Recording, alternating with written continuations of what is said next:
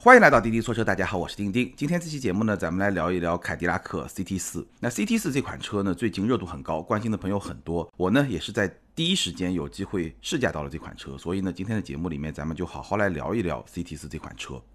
那在跟大家分享我开这款车的驾驶体验之前呢，我觉得还是有必要重点来说一说这款车的定位。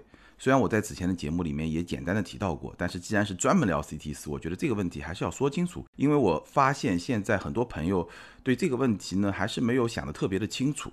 首先，我们必须要强调啊，这一代的凯迪拉克的轿车，它采用的是一个错位竞争的策略，这个咱们聊 CT 五的时候其实已经聊到过了。所以呢，落实到 CT 四这款车上来呢，很多朋友会觉得 CT 四是 ATS 的继任者，那这个说法对吗？我觉得不对，至少。不完全对，严格的来说不对。怎么说呢？我们看产品啊，首先从产品上来说，CT 四和标轴版的 ATS 这两款产品确实是有非常多的相似之处。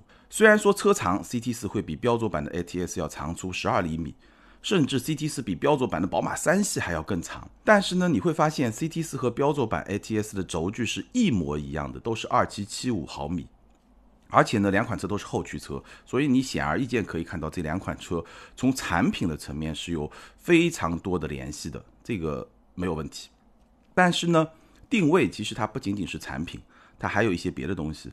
比如说，我们从价格的角度来说，最早的标准版的 ATS 它是一个进口车，当年的价格区间是三十万八到四十三万八。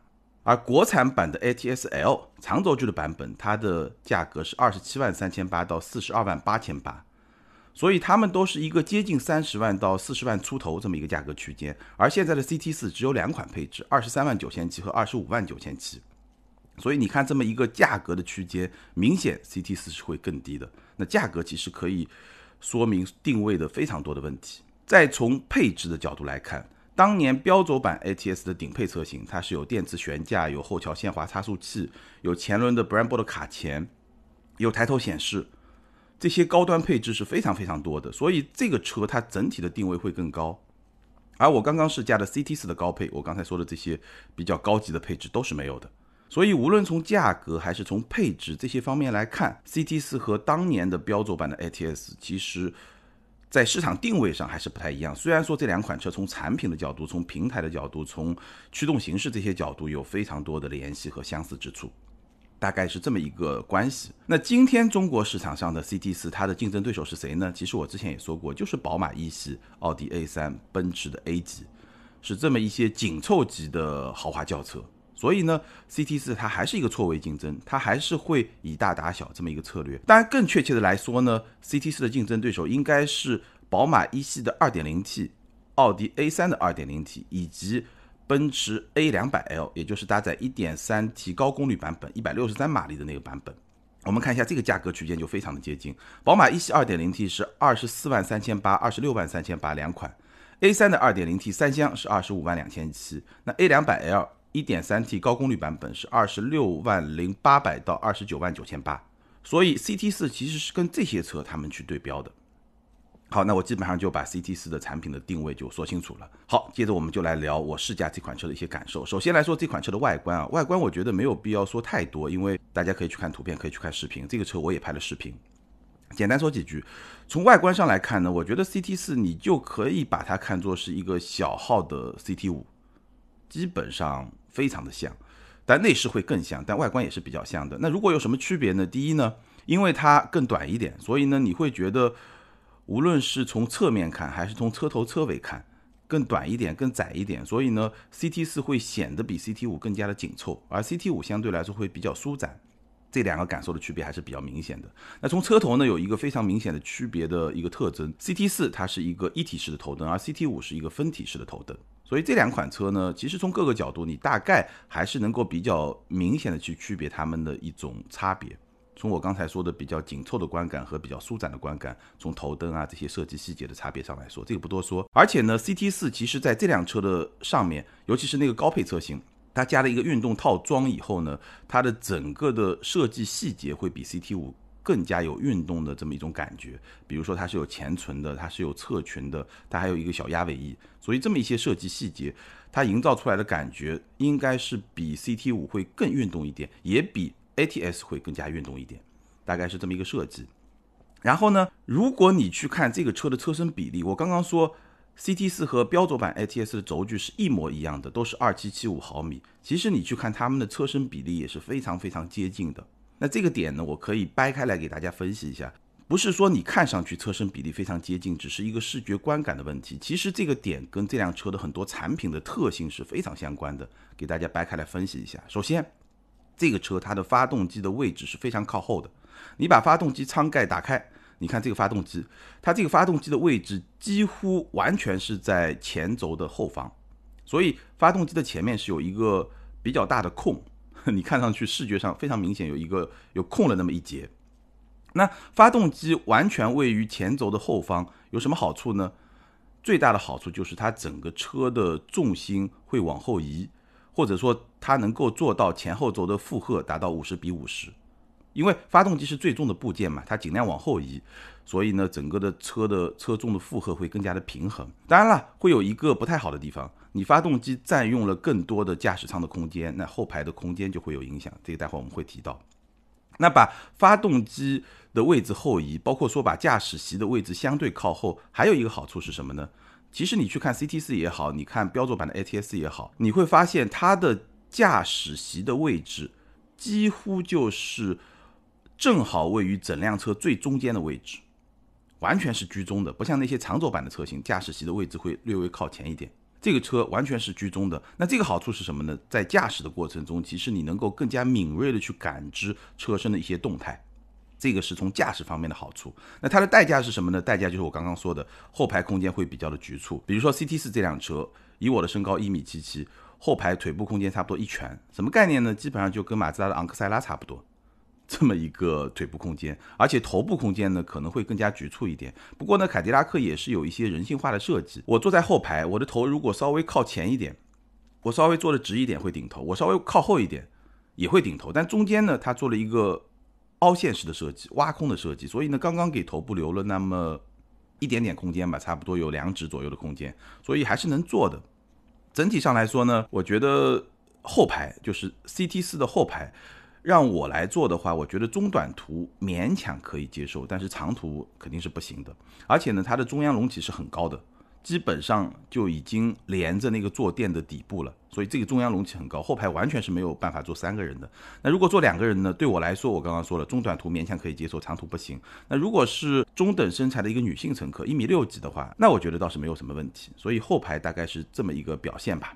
后排的配置也是比较一般的，空调出风口是有的，然后有一个中央扶手可以放两个杯架，但是呢 USB 接口是没有的，而且它车门上的储物空间也是比较简单的，上面有一个很小的储物格，然后下面的车门完全是没有储物空间的，所以这辆车毫无疑问它的后排并不是重点，这辆车的重点是前排，大概是这么一个情况。不过这辆车呢，它的后备箱空间反而是比较大的，因为毕竟它的车长。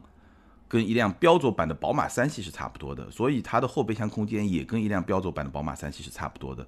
它的空间其实从某种程度上来说是比较浪费的，对吧？因为发动机的位置啊这些因素更加照顾到了驾驶的这么一个层面，所以呢车内空间不是很大，但是反而呢后备箱的空间 OK 没有问题。好，接着说它的内饰，其实内饰我刚刚也提到了，CT 四的内饰非常像是一个 CT 五的。等比例的缩小的这么一个版本，但差别也是有的。比如说 CT 五用的是电子挡把，它用的是机械挡把，然后挡把边上 CT 五还有一个触控的旋钮，你可以去操控车机，也可以在上面写一些字，就是输入。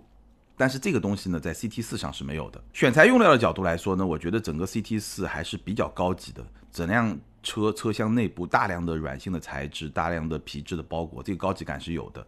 从豪华感的角度来说呢，我觉得相比奔驰 A 级的高配车型还是会稍微差一点，但是比现款的宝马一系啊、奥迪 A 三还是会更好一点，大概是这么一个水平。然后这辆车呢，也是营造出了一定的运动的氛围，那个非常粗壮的打孔的真皮方向盘，这个握感真的是非常的好。但我觉得如果这个方向盘能够再小一点，可能会更加运动一点。无论如何，这个握感不错。然后呢，它搭载了一些。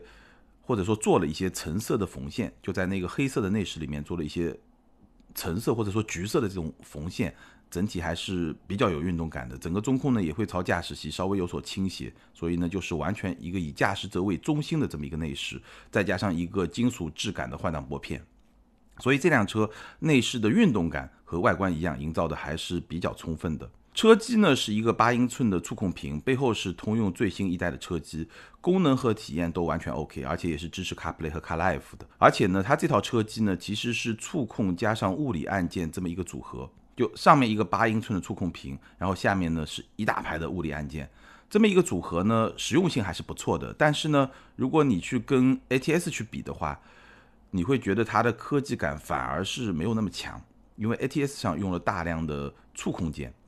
而这辆车上的实体按键会更多一点，整体上你会觉得挺实用，但是呢，好像没有那么科技，就那么一种感觉。包括它的四英寸的液晶仪表也是这样，四点二英寸的液晶仪表，然后边上是两个机械的圆盘。其实整体上来说，这个液晶仪表的面积也是比较小的，整个仪表盘的科技感其实也不强。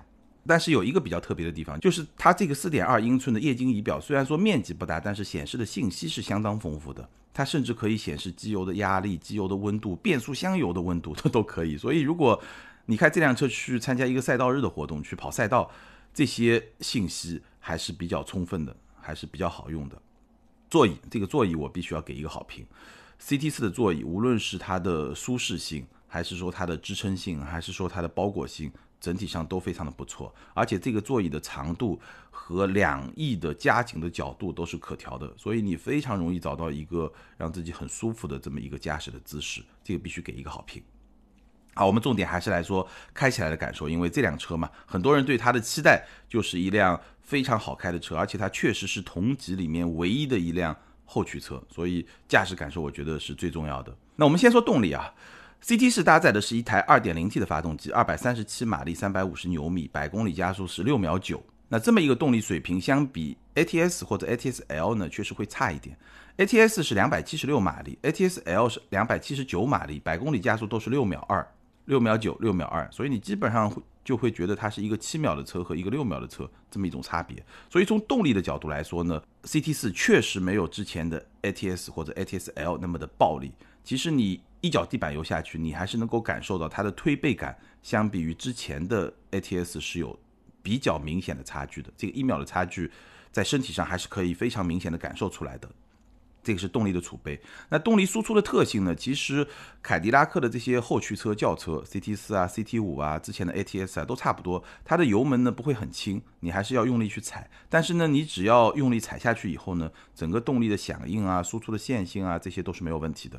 所以这个是比较正常的一个水平。八 AT 的变速箱相比于 ATS L 上的那个八 AT，又是有了进一步的优化的。它的平顺性是完全没有问题。降档的响应呢，我是觉得。有所优化的表现在什么地方呢？第一个降档速度会稍微快一点，第二呢就是它的聪明程度。什么叫变速箱的聪明程度呢？就是说它能够比较好的根据你右脚踩踏油门的深度，然后你踩下去的这个速度，整体的这种动作来判断你的意图，然后来回应你的意图。我觉得这款变速箱它的响应速度和聪明程度都是有所优化的。当然了，相比宝马上那台 ZF 的八 AT 呢，我觉得还是有差距的。我在视频里面也打了个比方，如果说之前的 ATS 和 ATS-L 上的六 AT 八 AT 算是一个初中生，那我觉得 CT 四上这台八 AT 就算是一个高中生，而宝马上那台 ZF 的八 AT 呢，就可以说是一个大学生，大概是这么一个水平。不过呢，CT 四和 CT 五一样，它的变速箱是有一个性能模式，我觉得这个是凯迪拉克的一个特点。也是一个比较好的一个特点。这个性能模式呢，还不是说我们驾驶模式里面的运动模式，它是变速箱专门的一个性能模式。怎么启动呢？你首先要切到运动模式，然后呢，你要一脚地板油或者一脚很大的油门，百分之七十、百分之八十，而且要踩得快。然后呢，你再松开油门，这个时候呢，变速箱就会进入一个性能模式。它这个仪表盘上是会有提示的。进入性能模式，而且呢，仪表盘的右下角会有一个图标。进入性能模式以后，它的特点是什么呢？首先转速会保持的非常高，基本上是在三千转以上。整个动力的响应明显会更快，而且呢，它会有降档补油。所以呢，在性能模式下，整个的动力系统会变得非常的跟脚。这种模式是比较适合赛道驾驶的。而且呢，在这个模式下，其实我觉得这台变速箱你基本上是没有什么可以抱怨的，响应快。而且很聪明，而且很亢奋，就那么一种感觉。所以我觉得，呃，凯迪拉克的变速箱有这么一个性能模式，在很大程度上其实还是能够去平衡它整体的这么一个表现。呃，另外有一个特点呢，就 CT 四呢，它是有模拟声浪的，在转速超过三千转以后呢，就会有一个虚拟的声浪来进一步加强发动机的声浪，就这么一个效果。那这个效果你是不是喜欢呢？我觉得我不算特别的喜欢，因为从我的多年的这个驾驶习惯来说，我比较喜欢的状态是什么？就是你一个声浪和你动力输出的水平，它是一个匹配的，会显得比较的自然。那如果说你声浪特别高，但是你动力好像又没那么强，这个时候你就会觉得有一点点怪。我我是觉得有一点点怪，所以我不是特别的习惯。不过呢，这个声浪比有一些声浪还是会做得好很多，比如说我。几年之前开过的雷克萨斯 NX 混动车型，它也有声浪，它是为了弥补混动车就是比较轻的那种感觉嘛，所以它也做了一个虚拟声浪。那个虚拟声浪就特别特别的假，就是它随着车速的上升、转速的上升，它声音会越来越响，但只是声音越来越响，它不是频率越来越高，所以那个就很假。CT 四这个还是比较真实的，只是说它的那个声音和它的速度和动力的输出没有办法做一个很好的匹配。好，这个是动力部分，操控部分呢，其实是 CT 四这辆车让我最感到意外的一个点，完全出乎我的意料，这个非常的神奇啊！因为我在试这辆车的前一天晚上，有一个同行，也是我们的一个听友，专门发这个微信给我，他说：“哎，你开过这个 CT 四吗？好像开起来完全跟自己预想的感觉不一样。”那然后第二天我去试了一下，果然完全不一样。意外在什么地方呢？我们之前聊过 CT 五，CT 五是一款。很运动，而且驾驶感受非常硬核的这么一款车，我会用“硬核”这个字。这个字呢，主要是相对于新款的宝马三系来说，因为新款的宝马三系呢，整体的感觉会比较的舒适，或者说比较软一点。而 CT 五呢，还是一个非常硬核，就是哪儿都硬，底盘硬，转向重，对吧？刹车也硬，是那么一种感觉，非常的硬核。那我的预期呢？CT 四既然是一款定位更加运动的车，那我就在想，应该跟 CT 五差不多吧，甚至会比 CT 五更硬核一点吧。但事实不是，CT 四的底盘明显比 CT 五要软，CT 四的舒适性明显比 CT 五要好。哎，这个就非常出乎我的意料之外。那你说它底盘更软一点，对吧？是不是就不运动了呢？我觉得这个结论呢，也不能这么说。整体上来说，从整体的操控的表现、它的转向、它的操控的响应这些方面来说呢，我觉得 CT 四还是一款比较运动的车。那大家可能就不太满意，对吧？这个到底是一个什么样的尺度、什么样的感觉呢？那我就来说，关键是什么呢？你要看跟谁比，我就来找一些对手跟 CT 四来比一比，然后来跟你描述一下是一个什么样的操控的感受。第一呢，我们还是跟 CT 五来比。如果说把 CT 四跟 CT 五来比呢，整个的底盘确实没那么的硬朗，会更软一点，而且在变道和过弯的过程中，它的侧倾会更大一点。但是呢，CT 四它毕竟车身会更加的紧凑，它要短一截，所以呢，它整个车身的跟随性是会更好一点，而且呢。你实际开的过程中，你会发现它的底盘虽然没有那么硬，但是整个的操控响应仍然是比较快的。你只能说 CT 五和 CT 四这两款车操控的感觉不太一样。但是你真的要跑赛道，说谁快呢？其实我怀疑啊，很有可能还是 CT 四快。为什么呢？因为从动力的角度来说，两款车的发动机的输出其实差不太多，非常的接近。但是呢，CT 四会更轻。那从车身的长度来说呢，CT 四也会更紧凑。所以呢，我觉得真的跑起来应该是 CT 四更快。只不过呢，CT 五呢给人的感觉会更硬一点，就那么一种感觉。所以他们的感觉不太一样。但是 CT 四呢也是比较运动的，这是第一个对手。那如果把这辆 CT 四跟我自己那辆上一代的宝马三系，就 F 三零这款车来比的话呢，那这两辆车它的车身大小就非常接近了，就是一个大小的车。那从这个比较来说呢，我觉得 CT 四的操控表现呢会稍微的逊色一点点，非常的接近，但是会稍微的逊色一点点。差在什么地方呢？大概差在三个点。第一呢，就是变速箱。我说了，三系的这个 ZF 的八 AT 还是会更好一些，更聪明一些，响应也会更快一点。第二呢，就是我那辆 F 三零是有一个运动模式的，CT 四的底盘呢，基本上跟我那辆 F 三零的普通模式，它的软硬程度差不多，可能 CT 四还会稍微再软一点点，但基本上差不多。但是呢，我那辆车是有一个运动模式，在运动模式下，整个底盘会稍微再往硬的方向再调一点。那在这个模式下，它的整个车身的操控的反应会比 CT 四更快一点。那第三点呢，就是轮胎。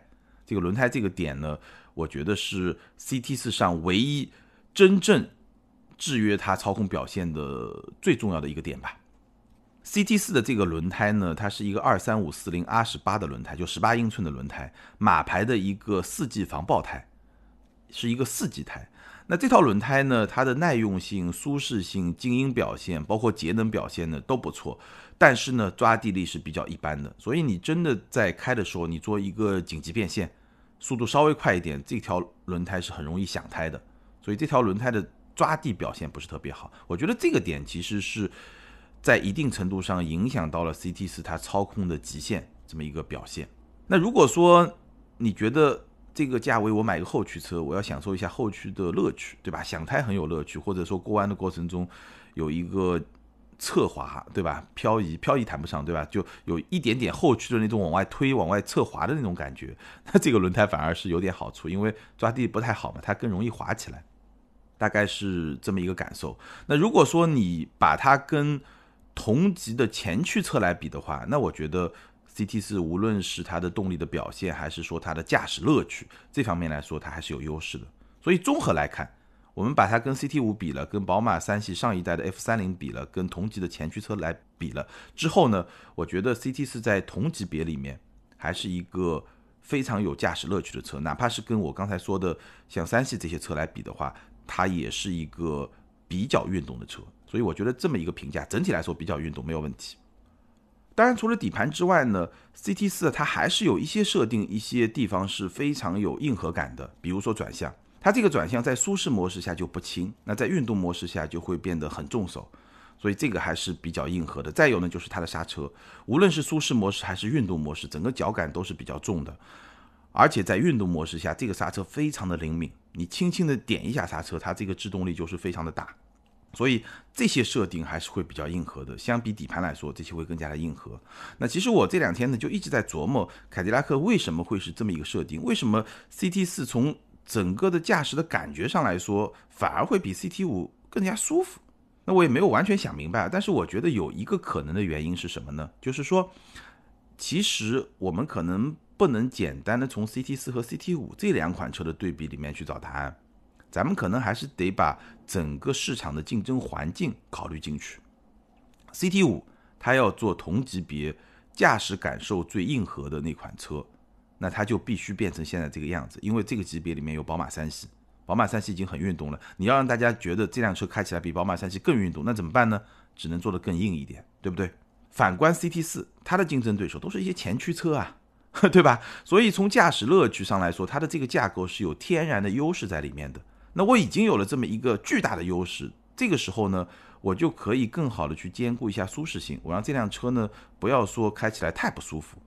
我觉得是不是这么一个想法，可能能够去解释为什么 CT 四和 CT 五它表现出来的性格，反而是跟我之前预期的会不太一样。